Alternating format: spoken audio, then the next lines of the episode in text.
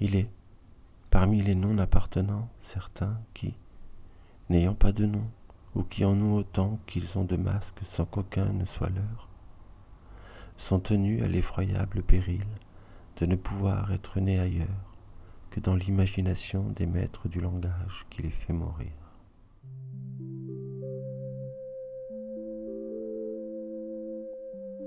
Entretien avec Pierre Chopineau. Naître, trahir, La vie manifeste. Librairie EXC, Passage Molière, Paris.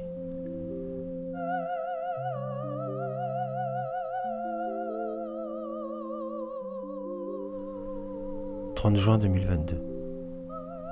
Dans la plus belle librairie de Paris, consacrée à la littérature, EXC Passage Molière, nous avions proposé à Pierre Choupineau d'y lire quelques extraits d'Enfance de perdition et de Cavalier d'épée, deux livres publiés chez POL. De cette lecture, s'en est suivi un dialogue avec lui. C'est cette lecture et l'entretien qui suit que nous vous proposons d'écouter.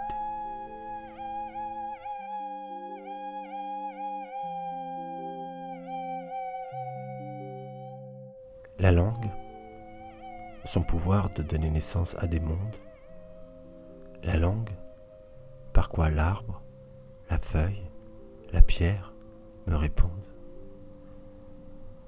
La guerre, toujours aussi, passe par la langue que des mondes disparaissent, pour qu'un peuple vaincu n'ait d'arbres, de feuilles et de pierres qui le reconnaissent. Et quand l'arbre, la feuille, la pierre deviennent soit une ressource, soit un bien commun, soit une nature, et non plus un être qui me répond et qui me reconnaît, c'est encore la langue qui disparaît au profit soit d'une économie, soit d'une politique, soit d'une science.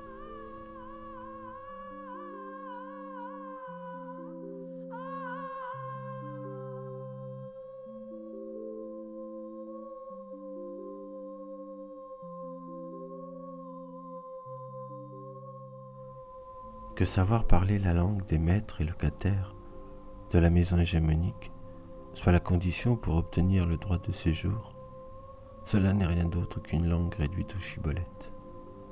Une langue qui décide de la vie et de la mort, qui trahit ou laisse libre celui qui la parle. Maîtriser son usage est la condition d'une survie, rien d'autre. Mais celui qui enseigne cette langue n'est qu'un maître instructeur de garde-frontière. Tant qu'il ne se relie pas à la langue morte interdite en lui, celles d'avant, qui ne deviennent sujets d'une république, d'un État, d'une nation. Dans la langue morte interdite se tient son exil et l'espace d'une véritable communauté politique des exilés. Né en France, c'est-à-dire dans la maison hégémonique des maîtres du langage, et nommé Pierre Chopineau, le monde qu'il porte en héritage porte un ordre politique duquel il ne peut s'innocenter. Ainsi Pierre Choupineau n'écrit pas et ne vit pas sans conscience du nom dont il hérite. Et ces deux livres, Enfants de perdition et Cavalier d'épée, constituent le récit par lequel celui qui, naissant au monde, nommé, élevé dans une langue, le français, encore objet d'une histoire et de son nom, cherche à devenir sujet de sa propre histoire.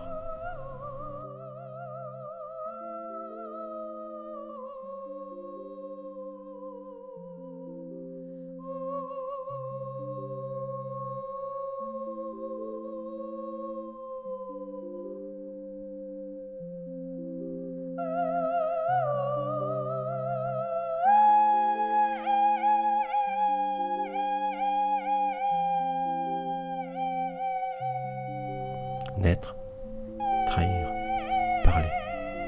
Entretien avec Pierre Chopineau. Librairie EXC, Passage Molière, Paris. La vie manifeste.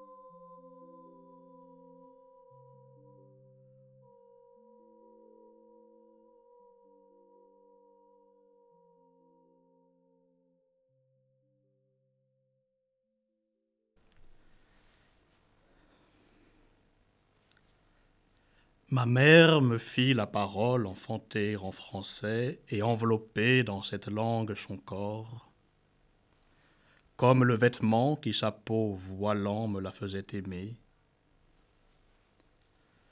Faisant du français le corps immatériel de notre amour, elle faisait sienne une race qui en elle était entrée, comme en elle mon père l'avait semée.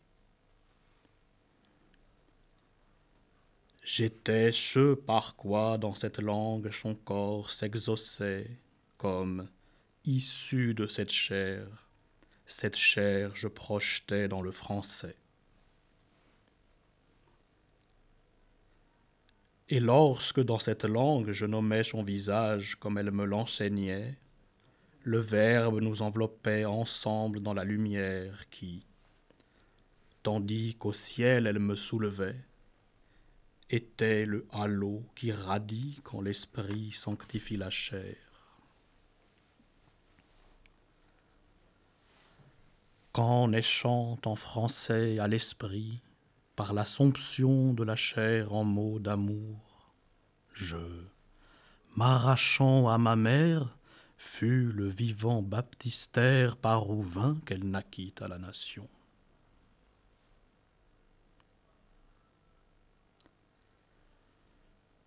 Au début de la nuit, celle dont le corps de qui a commencé ma vie était d'un monde duquel je n'étais pas et que pourtant j'aimais comme ce monde m'enveloppait comme m'enveloppaient ses cheveux, son odeur et sa voix. Ce monde était la somme voluptueuse et infinie des signes par quoi elle était charnellement aimée et haïe, ce monde était sa race.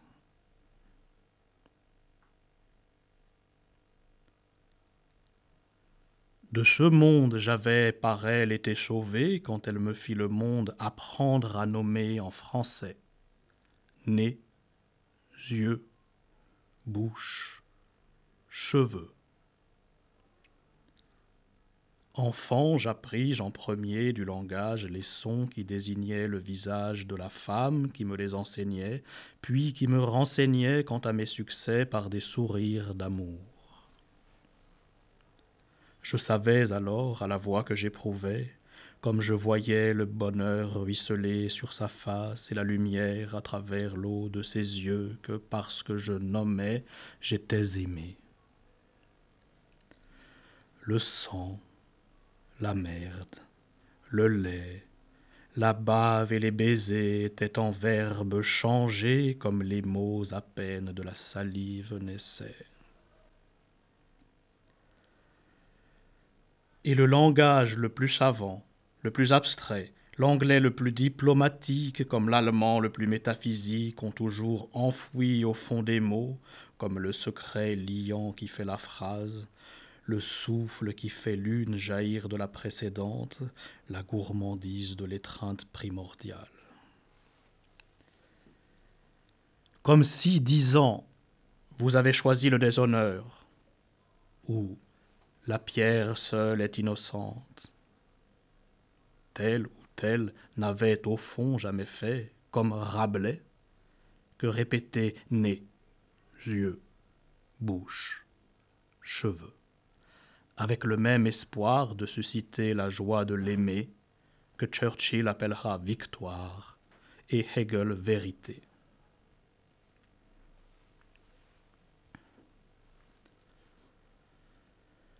Le verbe comme l'hostie est la représentation d'un corps absent à quoi celui qui en bouche veut s'unir. Il est en cela flûte aussi. C'est l'amour qui en l'enfant l'enfante comme le Verbe l'arrache en la nommant à celle qui la nourrit.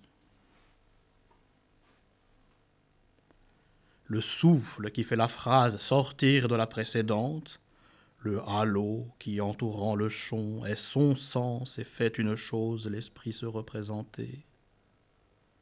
Le vibrato qui oscille entre le chon et l'image, c'est le corps aimé tel que mu en l'incarnat qui de la chair est monté dans le Verbe quand l'enfant d'amour la nommait. Mais le vibrato n'est pas que verbe, il est chair aussi, comme parlant, celle-ci n'est plus que l'obscur dessous d'un vêtement de cérémonie. La parole émane de l'amant comme l'aimé s'éloigne, et elle ne retombe que comme leur chair est unie.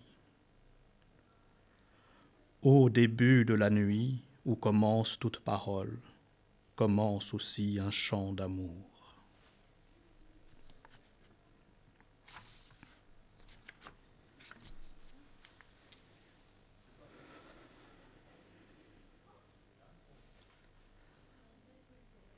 De ce que le monde à l'enfant surgit avec la parole, comme elle est le suaire imprimé des traits aimants de la mère, le chant de la bataille dont l'issue décidera du sort des races la guerre, est le corps de la femme plus encore que la terre. Les Sabines que les Romains ravissent par la ruge à leurs époux comme ils les ont invités avant de les envahir. Hélène que Paris s'enlève à Sparte en livrant Troie à la vengeance des rois grecs. Paris Satis, Arsinoé, fille de Darius et fille d'Artaxerxès, et les milliers de jeunes Perses qu'Alexandre donne à Suse en os à ses soldats afin de faire de l'Empire soumis une province hellène. Les femmes des villages kabyles que les soldats français souillent et massacrent comme l'armée veut écraser le soulèvement d'Alger. Les femmes musulmanes de Bosnie orientale que les miliciens serbes capturent après qu'ils ont tué les hommes, et gardent vivantes à leur merci dans des prisons bordels. Les femmes yézidis, chrétiennes, dont les soldats musulmans en Syrie font des esclaves sexuels.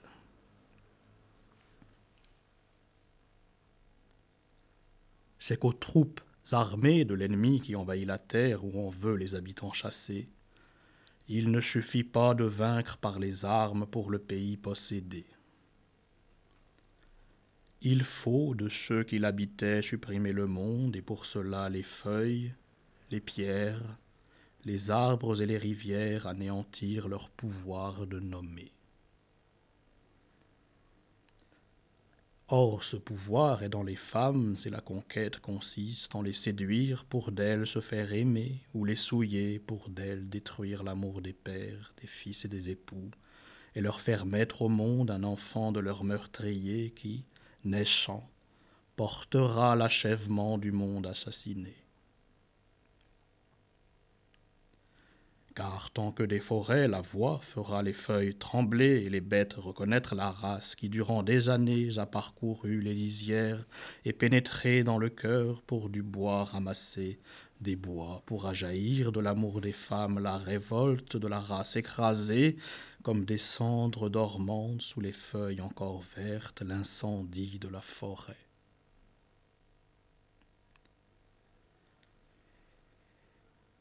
Aux femmes appartient le pouvoir de nommer.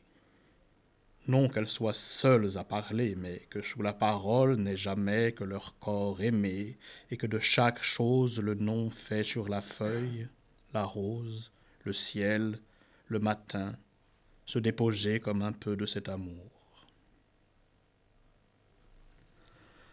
Tant que les choses du pays d'un autre peuvent être aimées comme de lui étant nommées, à lui elles veulent s'unir. Il n'y a pas de victoire au rival sans que soit vaincu cet amour. C'est par le corps des femmes qu'agit le charme par quoi une terre d'un peuple est la propriété, car la terre n'appartient jamais qu'au peuple qui la fait chanter. Et si, comme Paris, Hélène, l'envahisseur, sait de la femme du pays se faire aimer, alors c'est le monde convoité qui sera prêt de se soumettre.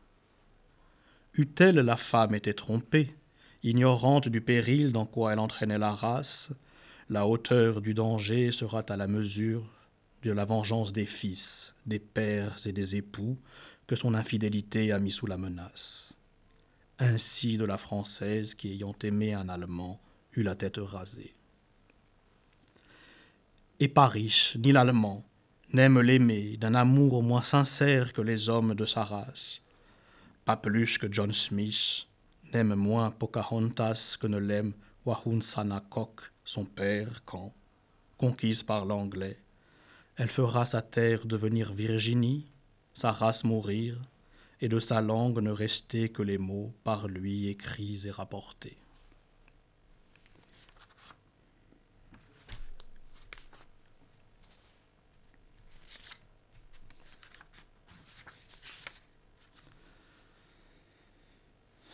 Je vais lire un extrait d'un autre texte.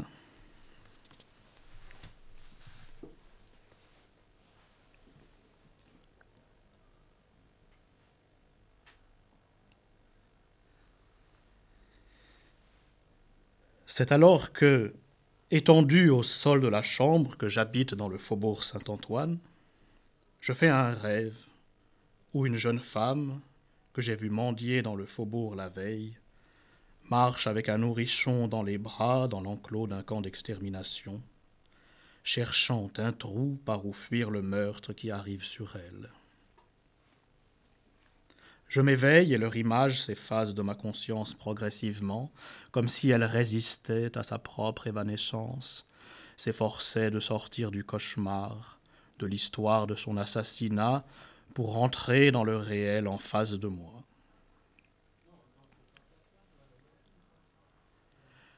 La voix de la femme alors suffoque dans ma bouche, dans ma poitrine, dans mon esprit, comme je, alors supplié, étreint depuis mes propres poumons par la femme de race inférieure assassinée. Comme je tâche de parler en sa langue sans en avoir la volonté, c'est-à-dire comme si j'étais par elle possédé. Je reste quoi? J'accouche par la bouche de son cadavre, dans moi, Auschwitz-Birkenau, assassiné. Alors je sens qu'il me faut laver ma bouche, mes organes, du cadavre de femme qui s'y forme à chaque fois que je vais parler, et je me souviens d'un poète là-bas, au fond du ghetto, et de son écrit échoué. N'est-ce pas, en outre, vers la voix impossible de celle-là qui avorte en moi, que va la grande voix anonyme dont je crois depuis l'enfance qu'elle s'adresse à moi, comme elle insiste et perce au fond de la parole hégémonique, retournée sur elle-même et tourne autour de moi, la littérature. Comme Orphée se défait, par un long dérèglement de tous les sens, de la terre, de l'histoire, de la loi, de la grammaire, pour faire sortir au bout d'une saison en enfer le chant d'Eurydice et échoue. Lorsqu'il se retourne, la croyant reprise dans l'obscurité.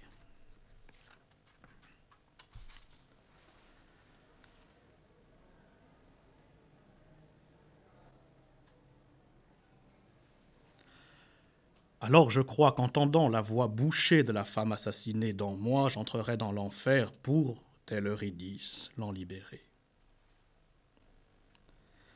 C'est ainsi qu'alors j'y retourne, profitant pour se faire du pouvoir que j'ai d'en sortir, à la différence des mourants qui, n'ayant ni argent ni passeport, y sont enfermés.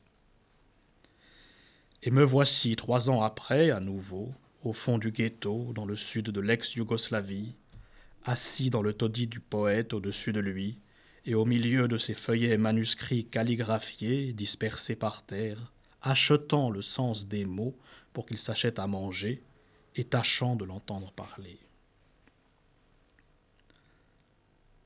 Alors, dans le taudis du fond de ghetto,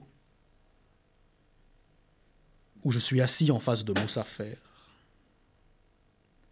comme je montre un feuillet manuscrit au directeur de l'orphelinat, il me dit qu'il ne le comprend pas, bien qu'il fût écrit dans sa langue, et je dois négocier avec le poète le prix du sens des mots inconnus que je lui achète, comme il l'a consigné dans un dictionnaire qui ressemble à un inventaire.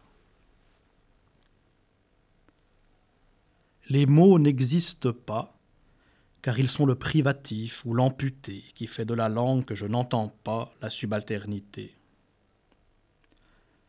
Ils sont la cicatrice sur le trou que moi, parlant, je fais dans la chair de celui par-dessus qui, déchiffrant, je suis penché.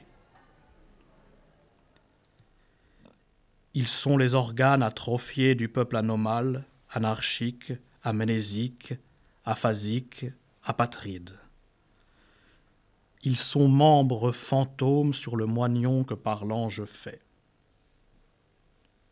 Et c'est ainsi que pour que le fantôme apparaisse, je vais ressusciter les charniers recouverts par les silences du français, faire voir les trous, les bouts, les protèges, amputer Dieu et son jugement, le nom du Père, la loi, l'histoire, pour qu'arrive entre les mots la masse des massacrés, des famines, des guerres, des pestes, des bûchers, sorcières, cathares, vendéens, juifs, mendiants, voleurs, indigents. Et disparaître en tant qu'être parlant dans les silences d'une langue anonyme dont l'auteur original ne peut pas même être un sujet subalterne, sauf une fiction, échouant ainsi même à dire encore nous les gueux, nous les peu, nous les riens, nous les chiens, nous les maigres, nous les nègres, nous à qui n'appartient guère plus même cette odeur blême des tristes jours anciens.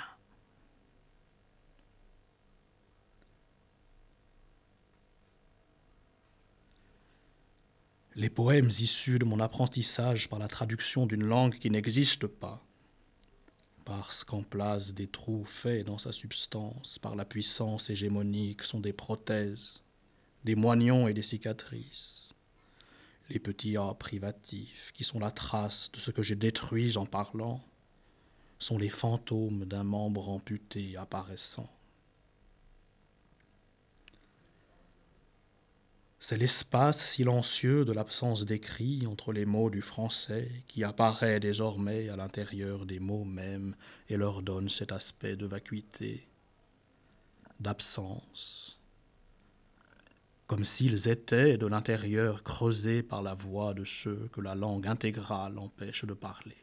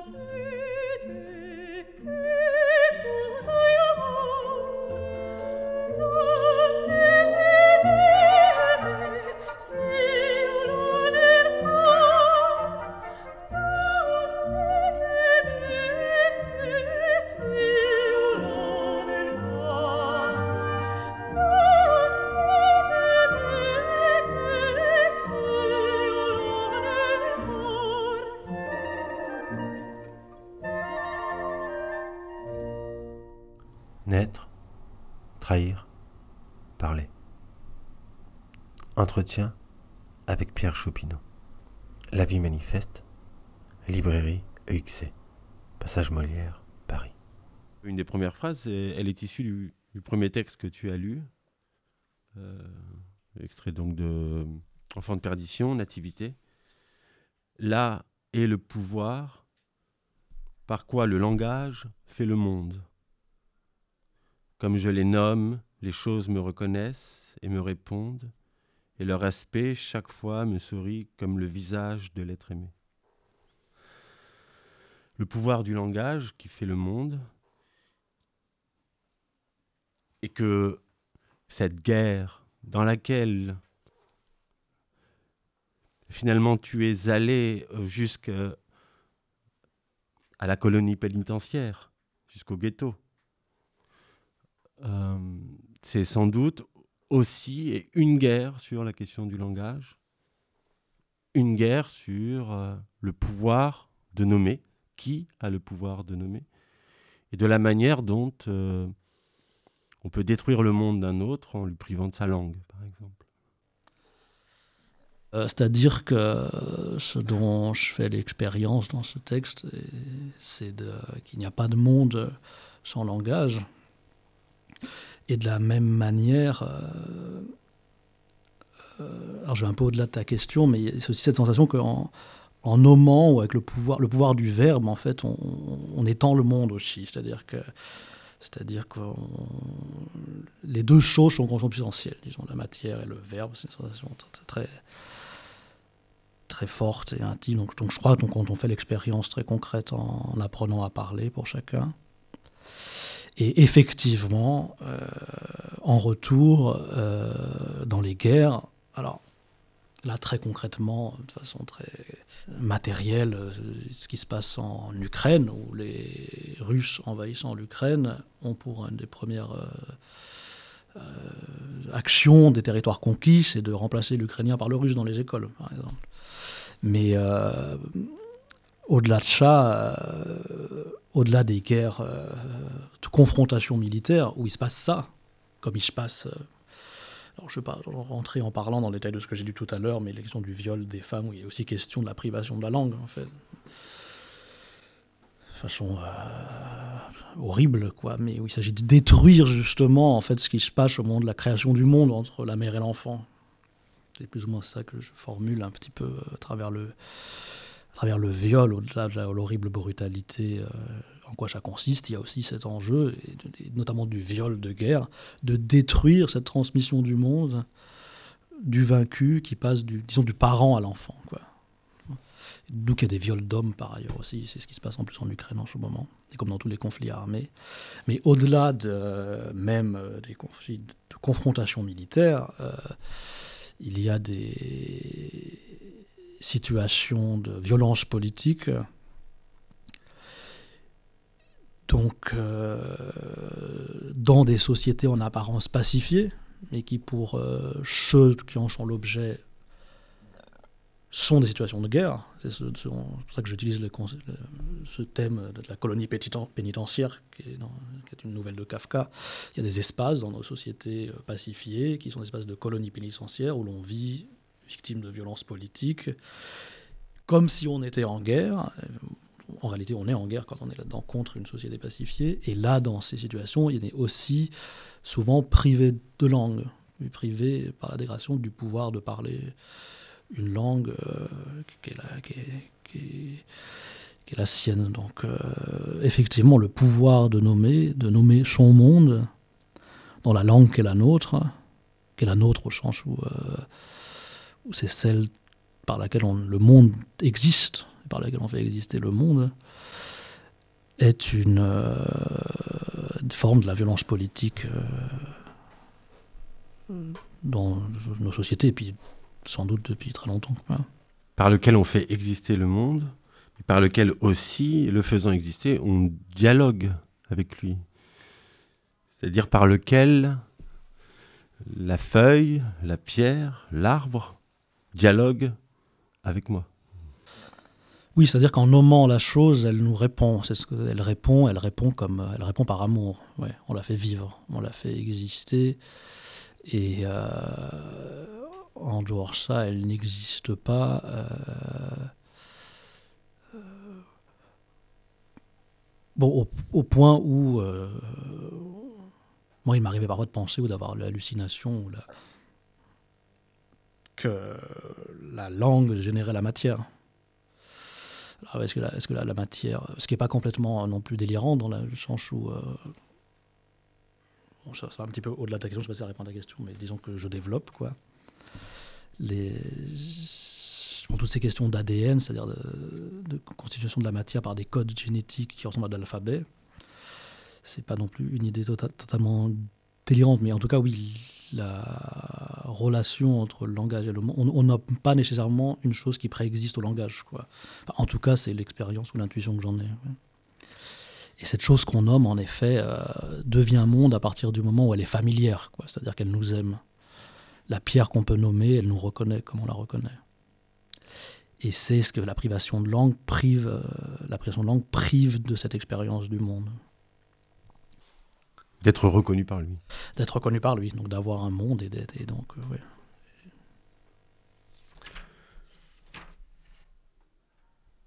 Le, on parle de, de ce pouvoir, enfin de, oui, de ce pouvoir de la langue, donc de nommer, de faire que le monde existe, de faire qu'il y ait un dialogue avec, euh, avec euh, le, monde. Le pouvoir, disons, de, ce que tu appelles les maîtres du langage. C'est donc un pouvoir qu'il se donne de nommer, n'est-ce pas? Comme par exemple le fait de donner des noms. Le nom de euh, Pierre Chopineau moi, Pierre Chopineau. Et euh, tu continues en disant Je ne peux pas être innocemment Pierre Chopineau. Oui, alors c'est-à-dire que quand je commence le texte en disant moi Pierre Chopineau, c'est euh, alors il y a à la fois le fait de d'une façon de me désigner comme un autre, c'est-à-dire euh, enfin d'un autre qui a hérité de son nom en premier. J'ai hérité de mon nom.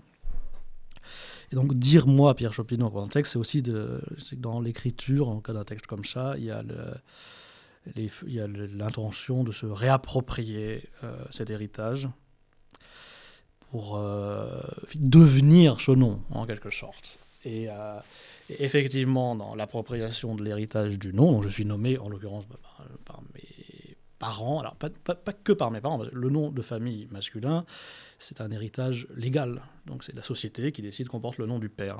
Donc c'est dont je suis très heureux, hein, c'est pas la question. Enfin, je suis très heureux, pas que la, société soit patriarcale, mais de porter le nom que je porte et de signer avec ce nom-là.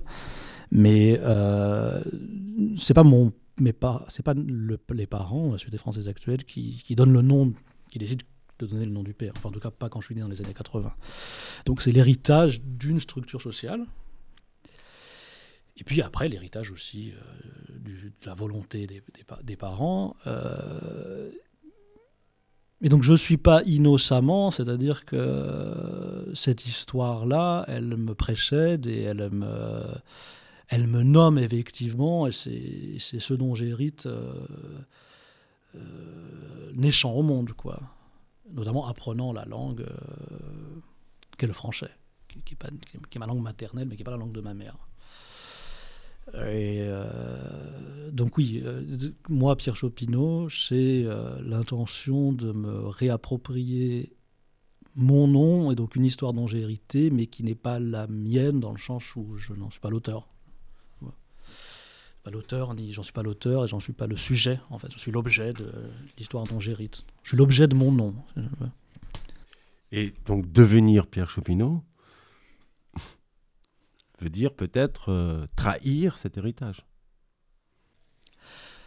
Oui, alors après, euh, effectivement, euh, effectivement peut-être comme tu dis, le fait de pouvoir écrire un texte qui commence par ces mots-là, ça suppose d'avoir trahi cet héritage, finalement pour se le, pour le réapproprier, mais dans le sens c'est-à-dire que, enfin, le réapproprier, c'est-à-dire qu'on n'en sort jamais tout à fait. On ne peut pas peut-être j'anticipe un petit peu sur la suite, mais on ne peut pas devenir un autre euh, une fois pour toutes, quoi.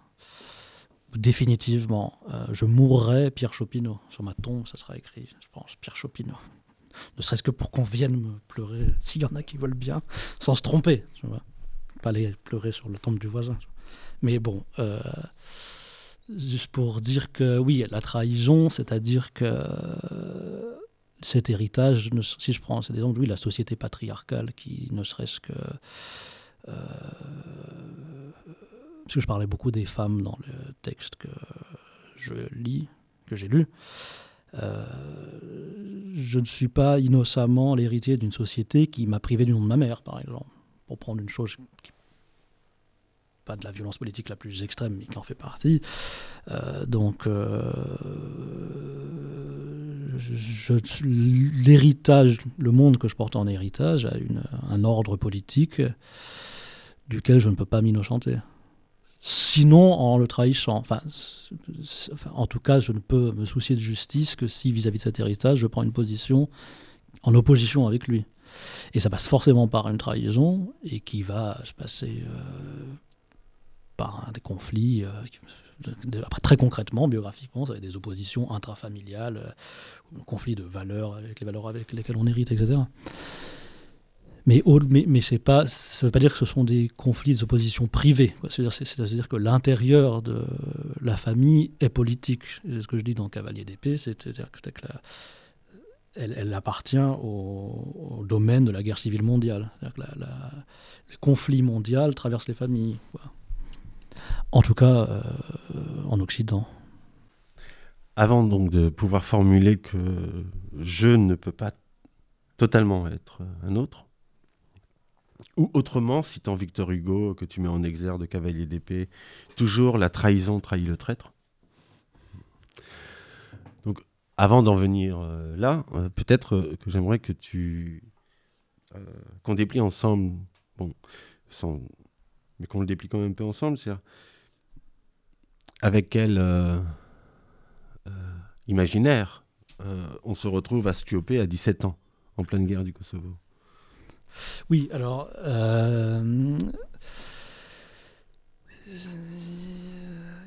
Bon, il y, a plusieurs motifs pour lesquels. C'est pas nécessairement de raconter ma vie, hein, mais je parle de ma vie dans ce livre, c'est un peu en tant qu'archétype d'un jeune homme d'une société dans laquelle on vit. Et euh, un des motifs, alors que j'exagère un peu par ailleurs dans ce livre, mais pour une raison qui est justement de parler d'une chose un peu générale, quoi, qui est euh, un imaginaire orientaliste. Je pars d'Occident à 17 ans pour aller dans une zone qu'on dirait du tiers-monde, bien qu'elle est en l'intérieur de l'Europe, animée par des œuvres d'art, films, euh, littérature, même littérature qui sont tous des grandes œuvres. Hein. Je parle de. Là, très concrètement, biographiquement, le cinéaste Kusturica qui a mis en scène euh, les tziganes dans ses films, etc. Et donc, je pars avec un imaginaire effectivement orientaliste, c'est-à-dire une, représentation de l'autre dominé telle qu'elle est construite de façon positive dans l'imaginaire dont j'hérite d'ailleurs. Dont j'hérite. Euh. Euh, alors, quand je parle d'Artaud, c'est. c'est enfin même avec toutes ses œuvres, c'est avec beaucoup de respect, d'amour et d'admiration. Et, mais c'est aussi sur, le, monde est Tara Marash, qui, est très fantasmé et très orientaliste aussi dans, l'œuvre d'Artaud. Mais donc je, parle, cet imaginaire, je parle avec un imaginaire orientaliste, en effet, pour reprendre ce concept euh, de, comment s'appelle-t-il déjà, le Palestinien Edouard Saïd. Edouard Saïd, exactement. Et donc je pars avec une vision du monde imaginaire, euh, dans un monde qui ne, que je crois correspondre à ce, dont, ce que j'imagine, et qui n'est pas effectivement ça. Et c'est parce que, au fond, euh, tu en pars et tu reviens aussi vite, ou peut-être encore plus vite que tu en es parti, que euh, tu t'aperçois que ce ne sera sans doute pas aussi simple d'être ce traître à sa classe et à sa race.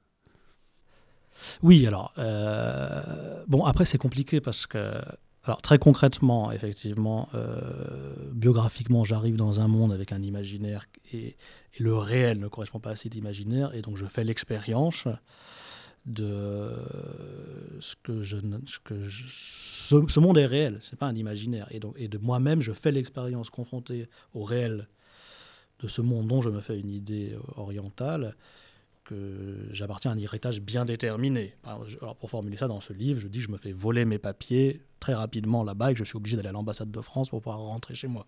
Ce qui est vrai, mais c'est un exemple de voilà, cette expérience du réel. Après, euh, au-delà de ça, euh, plus loin dans le récit que je fais de cette expérience, au bout de l'expérience de devenir un autre, euh, c'est-à-dire d'en parler, la variété des langues dialectales, etc., je reviens toujours à qui je suis. Même après avoir détruit cet imaginaire orientaliste, aller, aller au-delà, euh, avoir construit un engagement politique, avoir organisé la minorité elle-même euh, orientale, entre guillemets, je reviens à Pierre Chopineau, fils de Michel. Parce qu'effectivement, tu apprends cette langue, tu la parles la langue rome. Mhm. Au point, tu la parles au point que euh, tu, es, tu te retrouves euh, dans une organisation euh, qui est censée la représenter. Mhm. Et tu te dis, comment se fait-il qu'une organisation qui est censée représenter les Roms puisse élire en son sein quelqu'un qui ne l'est pas capable de les représenter? Et tu t'aperçois alors que si cette organisation pouvait le faire, c'est parce qu'elle s'était donné les moyens, ou en tout cas comme objectif, de fonder un État, une nation, à laquelle on donnera une grammaire, à laquelle on donnera une nationalité, que par le moyen de la langue se jouait la constitution d'une nation et d'un État. Alors, effectivement, alors là, on aborde les questions de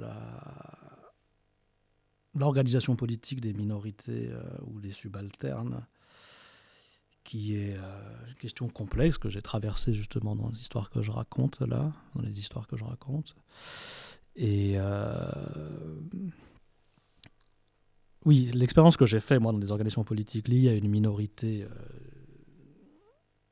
marginalisée en Europe et dans le monde, c'était qu'elle avait un mode d'organisation qui consistait à, ce, qui est, vraiment pour le coup encore un archétype de ces questions politiques, qui reconstruisait les appareils euh, idéologiques des groupes majoritaires.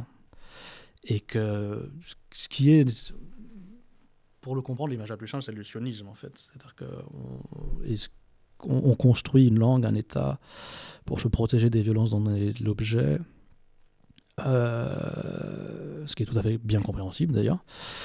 Euh, mais sauf que moi, l'expérience que j'en ai fait, c'était que, en fin de compte, les appareils ou les organisations construites manquaient le contenu, leur contenu, qui était finalement les membres de la minorité elle-même, c'est-à-dire les, hommes et les femmes qui n'étaient pas euh, à l'intérieur de ces organisations, c'est-à-dire que et qui ne qui ne pouvaient pas y être représentés en fait. C'est même pas seulement que les gens n'étaient pas là, c'est que la représentation les manquait, les manquait. C'est comme si on a très concrètement, par exemple, on invente une langue quoi j'ai participé pour la standardiser un peu de la manière que certains juifs ont fait avec l'hébreu moderne, à partir du yiddish, etc. Sauf que cette langue, euh, alors oui, quand vous avez un État Israël où vous apprenez euh, la langue euh, dans les écoles aux gens qui ont venu y vivre, bon, bah, ils se mettent à la parler, mais si vous n'avez pas pris cet État et, et, créé des écoles où vous enseignez cette langue aux enfants, personne ne la parle. Donc il y a eu une langue créée avec une grammaire, mais personne ne la parle. Et donc elle ne sert à rien sauf à euh, être reconnu par des instances internationales euh, ou à... Moi, un des auteurs que j'ai traduit, qui est écrit en langue romanie, ah non, lui n'a pas été traduit. Il n'a pas été traduit dans cette langue standardisée. Mais il y a un auteur rome français qui s'appelle Matteo Maximov, qui est mort dans, je crois dans les années 90, un truc comme ça qui écrivait, euh, qui était pasteur et qui a développé une, sorte de roman qu'il a écrit, ils sont très beaux d'ailleurs, dans sa langue romanesque et qu'on parle à Montreuil encore aujourd'hui. Et quand il a été question de le publier, donc les intellectuels roms qui étaient organisés politiquement lui ont dit on te publie si tu on traduit tes écrits dans la langue euh, standardisée. Et ça, ne s'est pas fait, donc les écrits sont toujours manuscrits pour la plupart. Mais, ou alors ils sont, ils, sont, ils sont publiés en français, traduits en français. Donc c'est ça qui se passe si je prends l'exemple de la langue. Mais ça se passe au point de vue aussi de la représentation politique. Et très souvent, ce qui se passe, c'est que les leaders de... Bon, je sais pas... C'est assez difficile quand on est euh, à la partie à une minorité comme ça, organisée politiquement. Donc il ne s'agit pas simplement de faire... Euh, de discréditer les initiatives qui ont pu avoir lieu, mais mais euh, ces organisations politiques, en fin de compte, comme moi j'ai pu avoir un rôle important à un moment donné, les gens qui ont un rôle important, finalement, ne sont pas dans l'état de subalternité qui doit être représenté. Quoi. Donc on rate en fait l'expression de ce qu'on cherche à exprimer, qui est peut-être plus puissant si on arrivait à l'exprimer ou l'organiser. C'est pas avec ces modes d'organisation ou ces modes d'expression qui imitent la langue euh, hégémonique qu'on trouve l'expression ou l'organisation politique dont on a besoin. Et pas seulement pour la minorité. Dans, dans l'état de subalternité, il y a une puissance virtuelle qui, si elle trouve à s'exprimer et à s'organiser, porte un avenir pour l'ensemble des gens qui, qui vivent. Euh, bon, l'ensemble des gens qui vivent, quoi. ça ne concerne pas juste la minorité. Toujours dans ce chapitre, je crois que c'est dans le chapitre trahir, ou peut-être dans le chapitre parler de Cavalier d'épée. Tu reviens sur. Euh, tu essayes d'essayer de, comprendre ce que cette guerre qui a lieu euh, en ce moment au Kosovo, au moment où tu, où tu y es. Et euh, je crois que tu dis.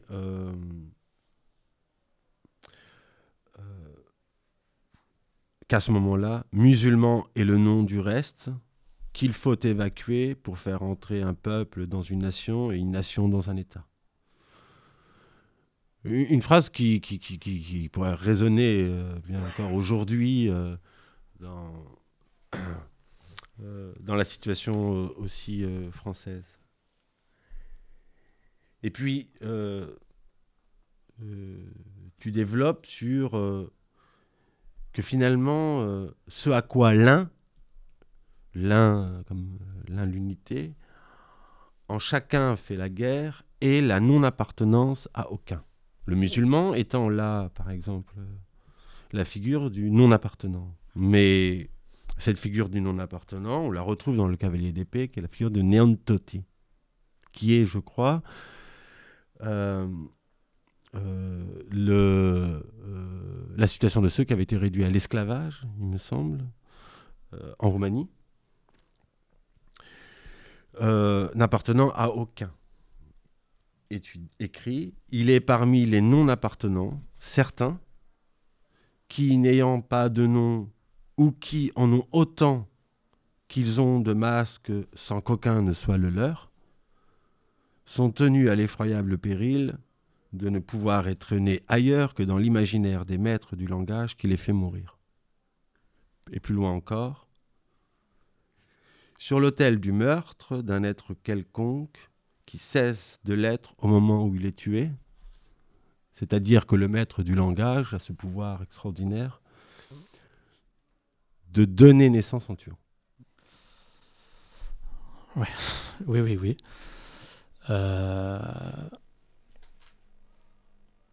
effectivement, alors ce dont tu parles ou ce que tu lis là, c'est effectivement l'état, finalement, je crois, c'est la façon dont je décris l'état de subalternité.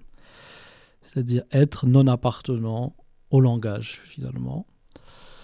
Et alors pourquoi les musulmans? Parce que, encore dans le texte dont tu parles, je parlais du monde de l'ex-Yougoslavie, de la Bosnie, ou être musulman en Bosnie alors, en ex-Yougoslavie, c'était euh, c'était ne pas être ce que tous les autres étaient, en quelque sorte. Et qu'effectivement, il a fallu. Euh, il a fallu. Les gens devenaient musulmans au moment où les gens venaient les tuer, si vous voulez. Ils n'étaient pas musulmans, mais on les tuait parce qu'ils étaient musulmans. ils n'étaient jamais autant musulmans qu'au moment où ils allaient être assassinés. Et il y avait besoin de dire qu'ils étaient musulmans pour les assassiner. C'était sans quoi ils n'avait pas nécessairement de nom. En tout cas, pas celui-là.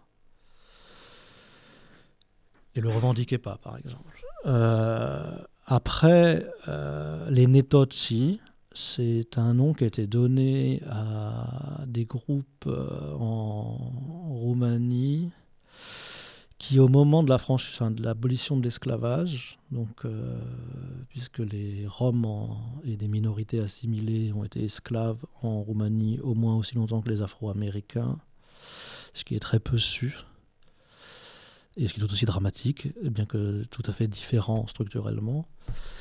Et au moment de l'abolition de l'esclavage euh, à la fin du 19e siècle, en fait, ce sont des gens qui ne sont pas entrés dans la société. Ils sont passés de la situation d'esclaves, ils sont allés vivre dans les forêts. Et avec euh, tout, vraiment hors de la société. Ils étaient appelés Netotsi, ce qui veut dire euh, non tout. Parce qu'on disait qu'ils n'étaient pas intégrales, quoi. Ils n'étaient pas des humains intégraux. Et ils ont aujourd'hui des descendants par ailleurs. Je ne crois pas qu'on les appelle encore comme ça, mais. Euh, mais alors là, c'est encore un petit peu différent. C'est vraiment le. ils n'ont pas de nom en fait. C'est notre. Et... et. Et bon, je suis un peu sceptique. Euh, c'est un texte que j'avais écrit alors qu'il est dans Cavalier d'épée, qui s'appelle Comme un exil d'ailleurs. J'ai écrit il y a plusieurs années. Euh, c'est un peu délicat pour moi d'assumer, de dire que. Enfin, c'est une question, hein, que des êtres euh, humains n'ont pas d'existence en dehors du langage qui n'est pas le leur. Mais. ce qui suppose qu'il n'en est pas du tout. Et les Nentotsi, par exemple, ce qui n'est pas le cas des musulmans de Bosnie, par exemple mais loin de là, très loin de là. Les méthodes, si, c'est quelque chose qui n'est pas très loin de ça. Mais voilà, c'est un, petit peu délicat euh, de, comme état. Je ne sais pas si cette description un peu conceptuelle de cet état euh, décrit tout à fait la réalité qu'elle a leur. En tout cas, peut-être c'est une sorte de métaphore de leur réalité politique. Parce que les gens qui existent dans la forêt, même avec une langue très rudimentaire, ont sans doute la sensation pour eux-mêmes d'exister. Mais nous, non. Nous n'avons pas la sensation qu'ils existent. Ils n'existent pas pour euh, les, les, maîtres et les locataires de la maison hégémonique, comme tu les nommes. C'est ça. Et que sans doute leur refuge dans la forêt, c'est pour échapper au langage. Qui les tuerait. Qui les tuerait, qui les tuerait effectivement, et, et, et qui a besoin de les nommer, en quelque sorte, pour les tuer aussi d'échapper au langage qui les tuerait. Je veux dire, euh, c'est toi qui écris. Chaque fois que je parle, euh, par ma bouche, euh, revient le corps de cette femme assassinée. Une phrase comme celle-ci. Chaque fois que je parle, je commets un crime. C'est ça. Et ça rejoint l'idée de moi, Pierre Chopineau. J'hérite d'une langue et de ses structures, dont le patriarcat. Mais si j'avais été hérité du roumain, j'aurais dû, je devrais avoir conscience que j'hérite d'une langue qui a dans sa structure l'esclavage. Euh, d'ailleurs, dans le français, il y a l'esclavage, la structure de l'esclavage, de toute façon, puisque France, la France est un grand pays esclavagiste, évidemment. Donc, euh, pas besoin d'hériter que du roumain pour. Euh, et donc, dans la structure de la langue dont j'hérite, moi, Pierre Chopineau, il y a les conséquences de l'esclavage. Et et pas seulement, mais euh, je ne sais pas si ça répond à ta question. Mais en tout cas, il y a, pour aller plus loin, il y a, la structure politique qui a produit l'esclavage dans la langue, et il y a quelque part dans la langue euh, les morts de l'esclavage qui se sont éteints avec leur propre langue, par exemple. Depuis quelques années, maintenant, je ne sais pas combien d'années, le 16 mai, tous les 16 mai, euh, à Saint-Denis, euh, s'organise la fête de l'insurrection gitane, qui est la commémoration d'une insurrection qui a eu lieu le 16 mai 1944 euh, à Auschwitz-Birkenau par euh, la communauté des peuples des Tziganes, Roms, qui étaient là-bas condamnés à mourir. Et il y a eu une insurrection. Une insurrection qui, une révolte qui, jusqu'à peu, n'était pas connu des, des historiens. Et cela t'a amené à avoir une réflexion sur le rapport à l'histoire et pourquoi, au fond, cette révolte-là était peu connue des historiens, la résistance même que je crois le mémorial ou les historiens du mémorial d'Auschwitz ont eu face à, accepter que cette révolte ait existé. Il y a cette phrase La mémoire de celui qui, disposant dans le gouffre incendié, la, mémoire de celui qui disparaît dans le gouffre incendié, puisqu'il n'a pas de terre où marcher, est écrite dans la loi du maître de la terre qui par-dessus lui s'est penché. Et il me semble que la manière dont on regarde l'histoire, c'est-à-dire cette manière que les bourreaux, puisqu'il s'agit des vainqueurs, se tourne sur l'histoire et regarde par-dessus la victime en commémorant. L'histoire, c'est cette histoire-là, ainsi ce geste qu'ils font par-dessus, euh, penché par-dessus euh, la victime, et dans leur langue dresse l'histoire des victimes. Et cela, je continue juste, il t'amène à cette réflexion sans cesse, c'est le dialogue de l'assassin qui dit je te tue, et de la victime qui répond à l'assassin Je meurs, je suis tué. Et que dans ce travail qui a consisté à refaire monter la mémoire d'une insurrection euh, des, des Roms et les Tziganes à Auschwitz, c'était la possibilité de dire à l'assassin qui dit je te tue, la victime qui répond je vis. Euh, oui, oui, oui. Et euh, d'ailleurs, ça va de faire le lien pour, euh, avant de rentrer vraiment dans cette, cette histoire de mémoire là, mais ce qui est très lié en fait avec ce qu'on disait juste avant sur l'esclavage, quand on disait que la, la langue dont j'hérite euh, porte dans sa structure l'esclavage, ce qu'elle porte aussi, et, c'est peut-être dans le mouvement à la fois, enfin ce qu'elle porte aussi, peut-être ce qui appelle le mouvement de l'écriture, la force de l'écriture, mais aussi peut-être la force de l'organisation politique, c'est justement la voix, de, la voix manquante des esclaves disparus dans la structure de la langue, quelque chose, ou des morts de la langue qui n'ont pas de mémoire, dans, qui n'ont pas de sépulture dans la langue. Et il y a quelque chose comme ça, enfin, en tout cas en ce qui me concerne dans l'écriture, d'aller écrire pour aller jusqu'à entendre euh, ou presque ressusciter ou remettre en vie euh, ceux qui sont plus là. Et, euh, et donc il y a ça, c'est vraiment important pour moi. Le, dans le rythme de la phrase, de la langue, il y a, euh, aller chercher, c'est ce qui fait presque l'appel en fait. L'appel dans la langue de ceux qui ont été privés de voix par la structure de la langue elle-même. Et la structure de la langue, c'est aussi l'histoire de ceux qui la parlent, l'histoire politique de ceux qui la parlent, etc. Et donc, effectivement, euh, ayant été dans ma vie lié à des gens qui sont roms et qui ont été à la fois victimes d'esclavage pour certains et du génocide, à un moment de la se poser la question de la mémoire de l'organisation politique, enfin la mémoire liée à l'organisation politique, qui est toujours plus ou moins liée.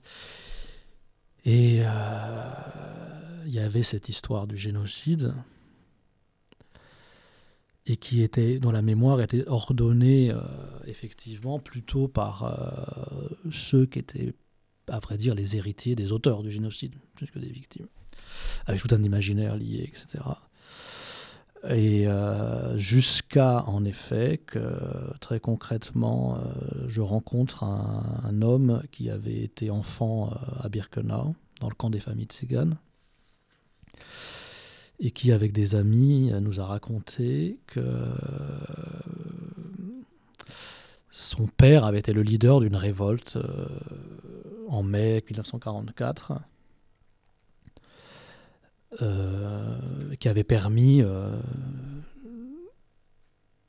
de repousser une tentative des nazis de conduire l'ensemble des habitants, enfin des habitants, des prisonniers du camp des familles tziganes dans les, dans les crématoires enfin, dans les chambres à gaz et dans les crématoires, parce que euh, devait arriver euh, le, quelques jours ou semaines après euh, les déportations des juifs de Theresienstadt et qu'il fallait liquider, faire la place, quoi. Et cette révolte a permis de empêcher le crime cette nuit-là, et qui a été reporté au mois d'août. Bon, mais ça nous a paru extrêmement important. Et on a décidé effectivement de réordonner euh, la mémoire de cet événement pour la minorité concernée autour de cet événement.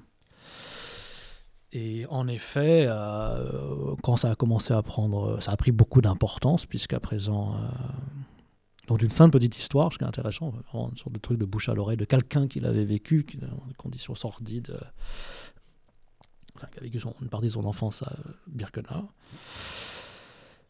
à partir de cette simple histoire entendue, c'est renversé en fait euh, le rapport à la mémoire de la minorité, à tel point que c'est devenu euh, une histoire, une date extrêmement importante pour l'ensemble de la jeunesse concernée par cette histoire, qui choisit de se mobiliser pour célébrer euh, cet événement. Mais également, oui, quand ça a commencé à avoir une importance, le musée, le Auschwitz Museum, et d'ailleurs continue à s'opposer avec beaucoup de force à la reconnaissance de cet événement, euh, au prétexte qu'il n'est pas assez attesté d'après eux euh, du point de vue de l'historiographie. Euh, mais bon, je ne vais pas entrer dans le détail de ce qui est très intéressant de l'histoire du musée Auschwitz en tant qu'institution, de qui elle est constituée, de qui y travaille et de et de quels sont ses intérêts. Bon, sachant que je ne sais qu'une chose intéressante, c'est que les seules sources euh, outre le parole des gens qui ont vécu, qui sont des choses qu'on a en fait, qui sont multiples d'ailleurs, c'est les archives nazies. Donc c'est les archives nazies contre la parole des gens qui les ont vécues, sachant que les archives, les archives de camp, qui sont les archives industrielles nazies, sachant qu'elles ont été détruites à 80%. Et donc, c'est le combat entre le reste d'archives nazies du camp, qui nulle part m'en fait mention de cet événement, contre euh, la parole de gens qui disent l'avoir vécu. Et euh, notamment un enfant qui dit que son père, mort maintenant, a été euh, un des leaders de cette révolte. Également, un des, éléments, ce qui est très intéressant et qui est absolument très passionnant, et ce qui en soit l'objet d'une immense fiction à faire, c'est que enfin fiction récit en tout cas, c'est que un des témoignages de cette histoire, c'est le c'est que le moi en tout cas en essayant de comprendre ce qui s'était passé, je me suis aperçu que il y avait dans le camp des familles tziganes un, un comment on appelle ça? Quelqu'un qui tenait le registre des noms des prisonniers. Et cet homme a attesté de cet événement et en essayant de comprendre, il a, il a dit oui, il y a eu cette révolte-là. Et c'est même lui qui a averti les personnes du camp qu'ils allaient être tous assassinés ce jour-là. Et, et c'est en conséquence d'avoir été informés de ce qui leur arrivait qu'ils sont organisés. Et cet homme faisait partie d'un réseau de résistance, d'un réseau de, de, résistance clandestin d'Auschwitz et qui était très organisé, qui a d'ailleurs euh, organisé la révolte des Commando en octobre 1944, qui est aussi un événement très peu connu. Enfin, en tout cas, assez peu connu. Il y a eu un film il n'y a pas très longtemps par un, Hongrois, qui est très beau d'ailleurs, ce film. Euh, donc ça, moi, en tout cas, ça m'a appris, en fouillant cette histoire, qu'il y avait un réseau de résistance qui était en interne de Birkenau, qui était coordonné avec l'extérieur, avec la résistance polonaise à l'extérieur du camp, et également, une chose qu'a fait cet homme, c'est que le registre du camp des familles tziganes, il l'a enterré. Il l'a enterré euh, derrière une des baraques du camp des familles tziganes que je connais bien parce que, je raconte ça un peu dans le livre, mais j'ai animé pendant plusieurs années des, ateliers d'éducation à la mémoire des génocides pour la jeunesse rome en Europe. Et donc on, racontait ces histoires-là aux gens qui venaient avec nous. Et donc, il a caché le registre euh, enterré, qui a été déterré après par des organisations roms-allemandes et qui ont été éditées il n'y a pas très longtemps, où du coup, on a notamment euh, l'ensemble des noms des gens qui étaient internés, etc. Mais, c'est que ces dernières années, en tout cas pour, qui se considère, pour ce qui concerne les Roms, qu'on s'est rappelé de la résistance. Et ça a déclenché, et ça déclenche en ce moment, à la fois un mouvement de recherche sur, ces questions de la résistance de cette minorité pendant la Seconde Guerre mondiale, et qui est massive en fait, mais qui n'a jamais été souvenue parce que la société majoritaire n'a pas forcément intérêt à s'en souvenir, c'est parce que ça ne les intéresse pas. Mais, euh, et donc nous, voilà, modestement, on avait commencé par faire un événement chaque 16 mai qu'on appelait la fête de l'insurrection gitane de façon très informelle ici à Saint-Denis. Et ça a pris une ampleur importante euh, pour la minorité, en tout cas en Europe. Très concrètement, une jeune fille romanie opprimée par l'obscurité qui l'écrase, les insultes dont elle est l'objet à l'école, dans la rue, à la télévision, le chômage de son père, la maladie de sa mère, l'incarcération de son frère, ne peut pas vivre avec en plus pour seule identité et mémoire le statut de victime historique de crimes de masse. Non seulement parce que ce statut est dégradant, mais en plus parce qu'il ne la protège pas. Elle a besoin de lumière dans cette obscurité, elle a besoin d'un modèle actif pour se sentir digne, elle peut avancer dans l'histoire si elle est portée dans l'avenir par une lumière qui vient du passé. Elle a besoin de puissance et de beauté. Le pouvoir et la beauté sont dans l'histoire des groupes opprimés, mais ce n'est pas ce que les chercheurs, qui n'appartiennent pas le plus souvent à ces mêmes groupes et donc n'ont ni les mêmes manques ni les mêmes désirs, vont y chercher. La beauté et la puissance exhumées sont les voies vers l'avenir. Et ce que les historiens ne vont pas non plus chercher dans l'histoire lorsqu'il s'agit, et dans l'histoire et dans le présent, lorsqu'il s'agit de se poser la question de comment résistent les peuples, ils ne vont pas chercher cela du côté de la figure du trickster, qui est euh, une réflexion que tu as lorsqu'un jeune garçon de 12 ans, au moment où tu vis dans un bidonville, te pose la question, euh, Pierre, quel est le mieux entre mendier et voler?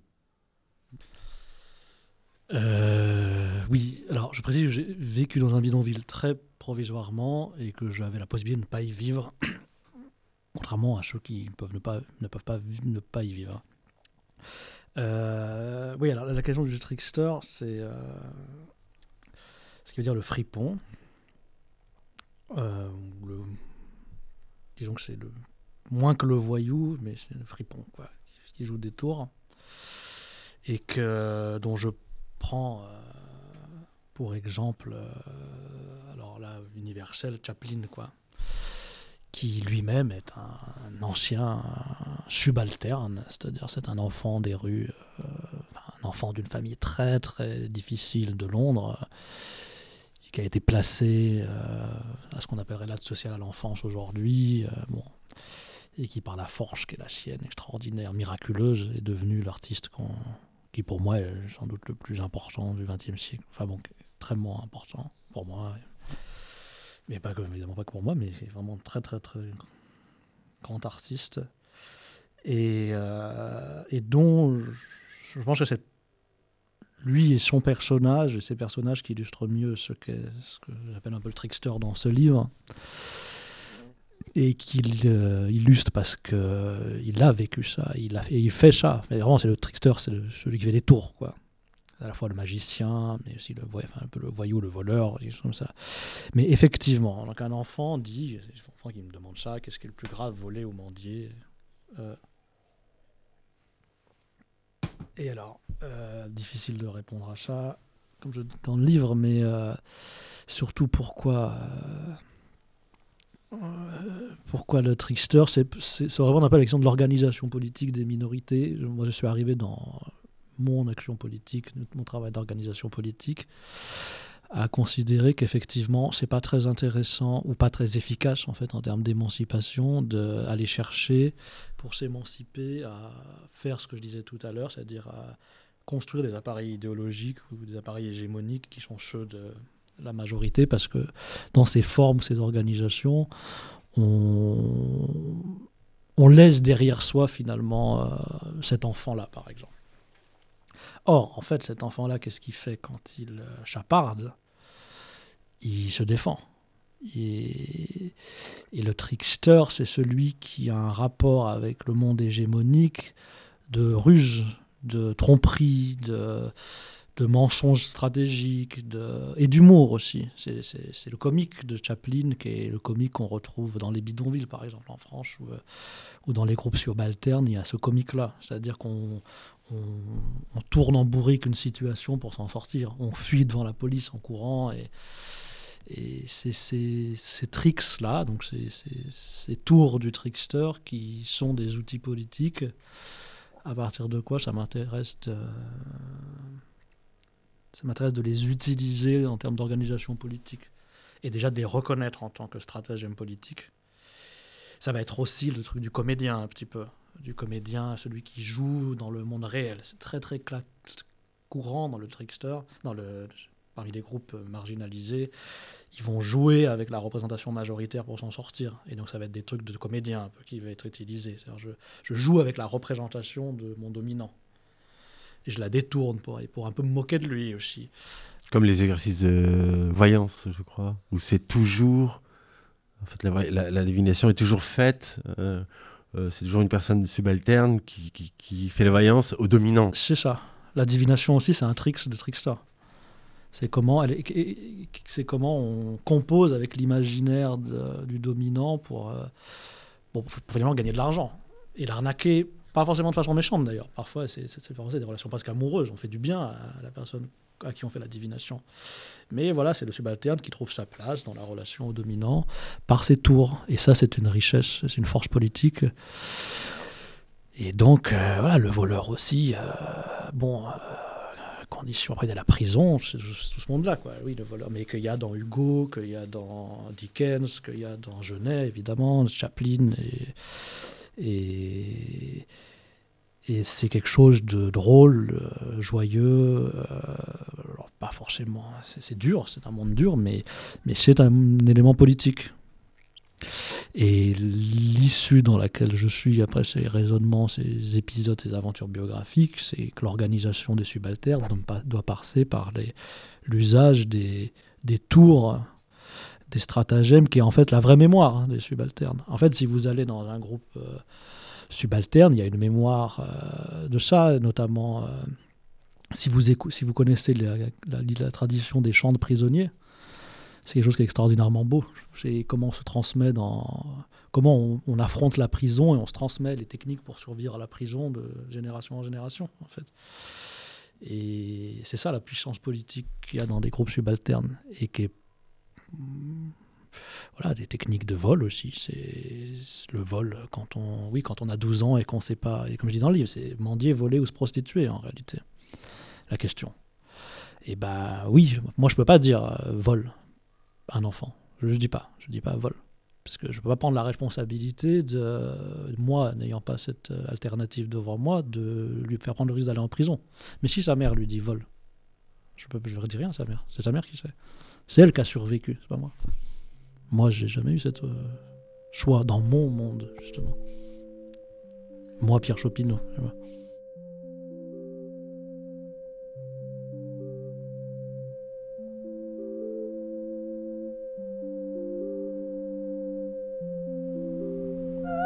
C'était un entretien avec Pierre Chopineau à propos de deux ouvrages Enfants de perdition, Cavalier d'épée, aux éditions POL. Entretien à la librairie EXC, Passage Molière, Paris.